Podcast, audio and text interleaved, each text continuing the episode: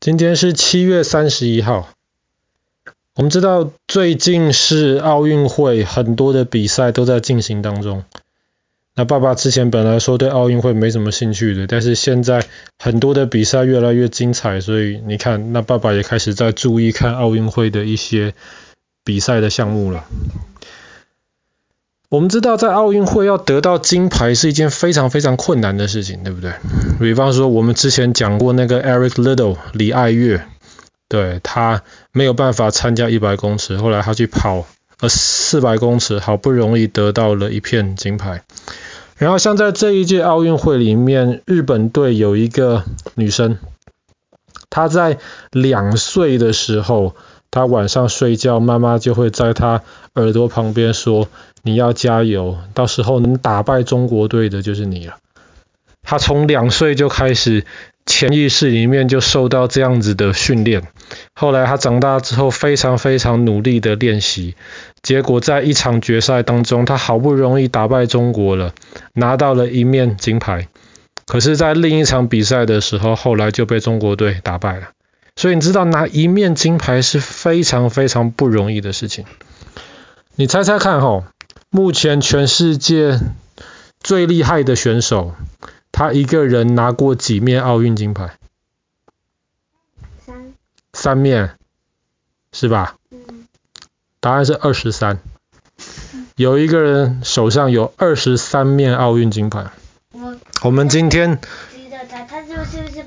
一百米加哦，不是不是不是不是不是不是不是不是，我们今天要讲的就是他的故事，他叫做 Phelps，呃，费尔普斯，他是一个美国人，他参加奥运的比赛项目是游泳。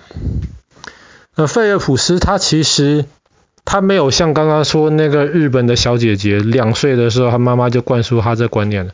那费尔普斯他七岁才开始学游泳。然后学游泳的时候，也是因为他两个姐姐学游泳，他觉得很好玩，所以他也就说：“好吧，我也要学。”就去学了。学一学之后，大家发现，诶，他蛮有游泳的才能的，游得很快。他十岁的时候，基本上就已经打破了当时很多的那种小朋友游泳的那个呃记录了。所以他十一岁的时候，他就正式的跟着一个教练，开始很专业的训练他学游泳。那这个教练其实很凶很凶啊，所以当他小时候，他非常非常怕这一个教练，然后这个教练非常的严格，所以常常就要他。不停游，不停游，而且不只是游之外，有时候还不让他游，要他看他自己游泳的一些姿势，然后有哪一些错误，然后要教他，有时候要思考一下，他游的时候有没有一些方法或者是一些策略，可以让自己的表现更好。这个教练非常的严格，那费尔普斯就花了很多时间在游游泳池里面。后来，当他十五岁的那一年。他参加了两千年的雪梨的奥运会，代表美国队。他那个时候是美国队最年轻参加奥运的选手，才十五岁。然后那一年他他参加奥运比赛游泳的项目，他一片奖牌都没有。可是大家发现，哇，这个孩子才十五岁啊，非常厉害，非常有前途啊。然后后来他的这个教练很严格的一个教练，后来就到一个大学里面去，大学的游泳俱乐部在里面去指导别人游泳。那费尔普斯后来也转过去，然后也去那个大学了。那个大学是蛮好的一个大学。那费尔普斯花很多时间在游泳，他自然没有办法在那个大学里面好好的读书。但是那个教练就告诉他说：“你不能只是会游泳而已，即便你没有办法在这个学校里面真的好好读书，在真的毕业拿到一个学位，但是你还是要去上课。你不能只是会游泳，除了会游泳之外，你生活上面很多该会的东西你还是要会。”那费尔普斯就这样子跟着那个教练在那样学，一直到二零零四年的时候，雅典奥运会。费尔普斯当然，他那个时候很厉害、很有名了。他第二次参加奥运了。后来他代表美国队参加游游泳的项目。我们之前讲过李爱月的时候，李爱月我们说过，那跑一百公尺跟跑两百公尺跟跑四百公尺是很不一样的。游泳其实也是一样，游泳的比赛有很多种不同的项目，有一种叫做自由式。那自由式是速度最快的一种游泳的方式，然后有一种叫做蝶式，就是有一点像是，也不能说像蝴蝶啦，但是就是跟自由式比，它是用完全不一样的方法在游泳。但是有点像 flapping 还对对对对对对对对对对，就是那个。然后有一种叫做仰式，仰式就是你好像是躺在水上面，然后往后面游。像自由式跟那个蝶式是有点像是你趴在水里面往前游，仰式是往后游。你光听你就知道这些游泳方式很不一样，对不对？嗯。可是费尔普斯在二零零四年雅典奥运的时候，他总算拿到了他的第一面金牌。而且当他拿了第一面金牌之后，他就发现第二、第三、第四、第五、第六面金牌都来了。他在那一届奥运拿了六个金牌。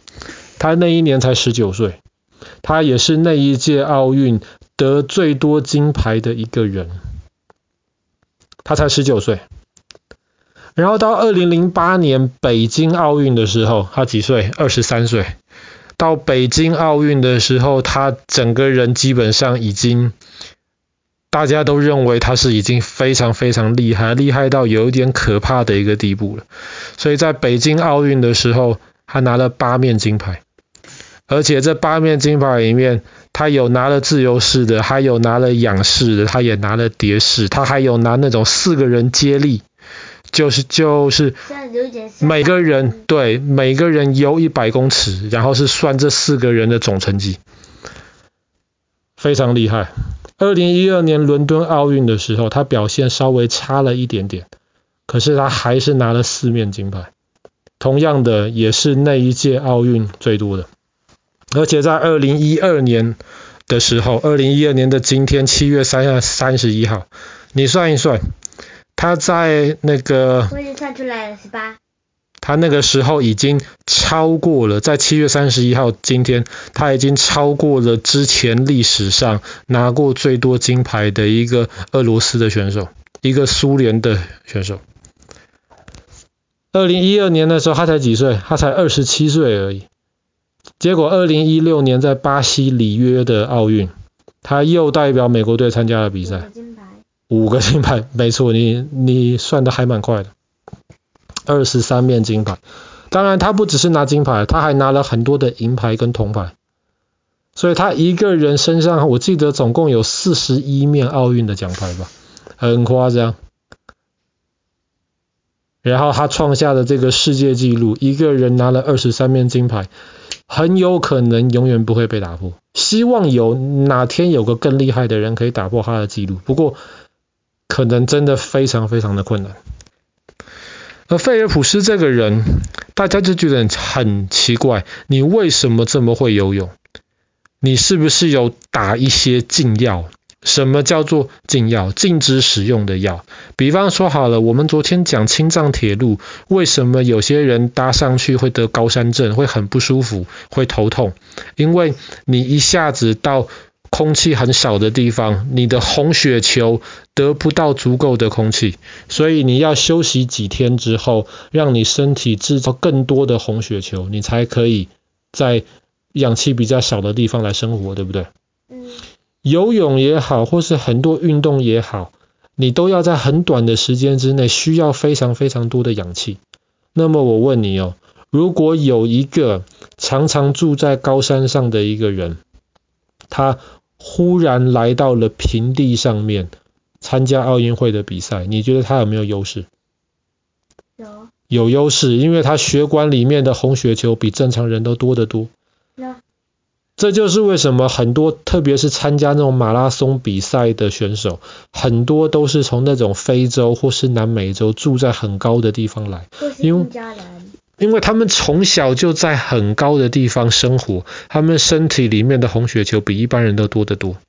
但是对于大多数的人而言，他们没有在这么高地方生活，他们身体的红血球没那么多，他们有时候就会用一种药。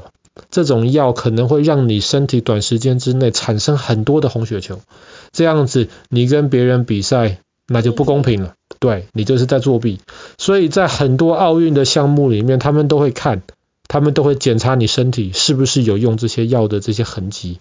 很多人就怀疑你菲尔普是怎么可能这么厉害？你一定有用药。可是怎么没有发现呢？怎么没有发现？通常在奥运比赛的时候，他们是要做两次不同的那个检查。那菲尔普斯说没有问题啊，你们检查我看我有没有用药。你们检查九次，结果事实证明菲尔普斯真的没有用药，他真的没作弊。或者是他太厉害了，他作弊的方式是是没有其他人知道的，这我不知道，这我不敢乱讲。但是在他的脚里面放了一。没有没有没有，至少用我们现在的科学方式，他没有任何作弊的机会。后来有人去研究，他的身体确实跟一般人不太一样，像一般人你的手打开。张的最大到右手的距离大概跟你的身高差不多。比方说有人一百八十公分，他的手打开的宽度大概也是一百八十公分。菲尔普斯很不一样的是，他的手很长，他的脚很短。所以有人就觉得说，因为他的手特别长，他的脚特别短，所以他的手很好用力，然后他的阻力比较小，而且因为他手长，他就可以比较快的碰到那个终点线。有人觉得是因为这样他很厉害，当然这样子的人很少啦，可是其实也没有那么少。你一个国家要找出几个这样子的人训练参加奥运，其实也不是做不到，不是就是这么厉害。所以你说就是因为他比较特别，那也有点说不过去。那这样子也不是七天。No，那个当然不是确定，他出生就是那个样子。他出生的呃不是他出生，因为他在奥运的表现那么厉害，所以大家就给他取了一个外号。因为他出生在美国的 Baltimore，所以有人就称他为你是巴尔的摩的子弹，像一个 bullet 一样。对。然后有人觉得他他的游泳的那个形状跟他的速度太快了，所以也有人叫他飞鱼。飞鱼，呃，菲尔普斯。好了，我们今天的故事就先讲到这边了。在二零一二年的伦敦奥运。七月三十一号，今天菲尔普斯打破了有史以来一个人拿过最多奥运金牌的记录。